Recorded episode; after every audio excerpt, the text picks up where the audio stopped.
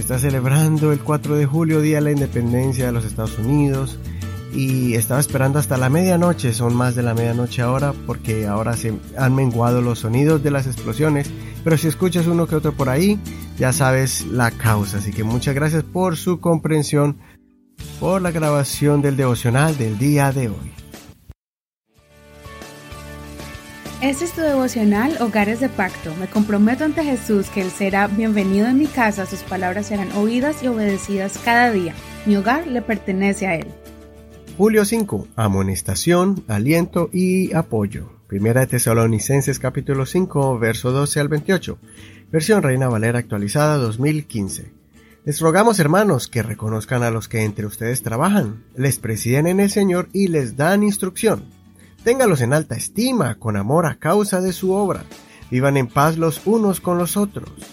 Hermanos, también les exhortamos a que amonesten a los desordenados, a que alienten a los de poco ánimo, a que den apoyo a los débiles y a que tengan paciencia hacia todos. Miren que nadie devuelva a otro mal por mal. En cambio, procuren siempre lo bueno los unos a los otros y para con todos.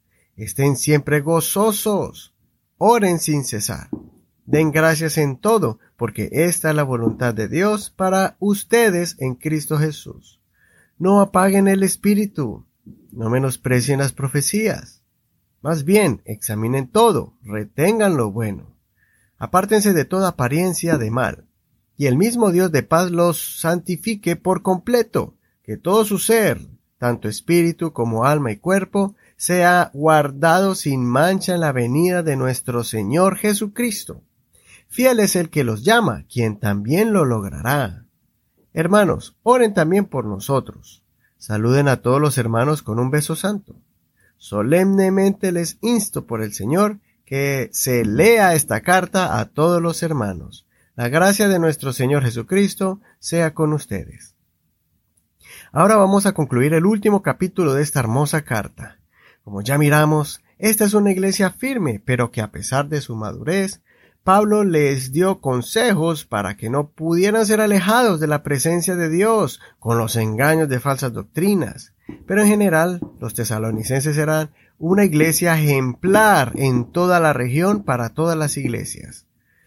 Te invito para que leas todo el capítulo completo, porque aquí el apóstol da unos consejos prácticos, como cápsulas de sabiduría, para que tú y yo podamos aplicarlos en el día de hoy, a pesar de que fueron escritas hace ya más de dos mil años.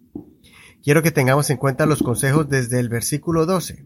Primero, nos aconseja valorar a los líderes de la iglesia, los pastores, diáconos y los servidores en general que ministran a los santos, es decir, a todos los miembros que llegan a la congregación a adorar a Jesucristo.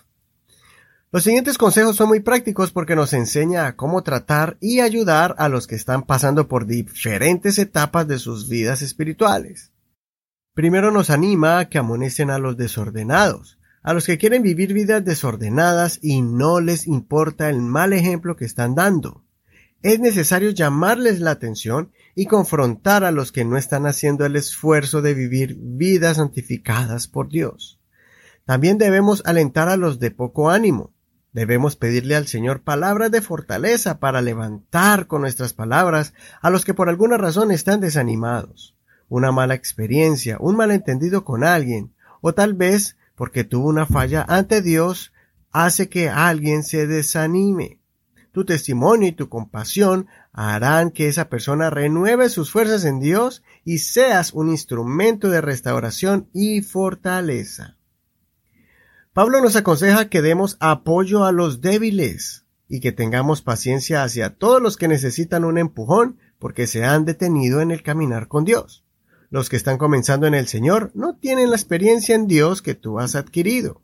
Ellos sienten que las situaciones que se presentan los van a derrotar, pero con tu paciencia y experiencia ellos van a ser fortalecidos por tu compasión y perseverancia en entender su situación y aconsejarlos hasta verlos crecer y madurar fortalecidos en Dios. Consideremos, ¿hemos recibido amonestación, aliento y apoyo de parte de algún hermano y nos ha ayudado en los momentos difíciles? Hemos dado amonestación, aliento y apoyo a algún hermano y lo estamos ayudando en los momentos difíciles. Soy tu amigo Eduardo Rodríguez. El Señor escuche tu oración y te use para ayudar a otros en su caminar con Dios.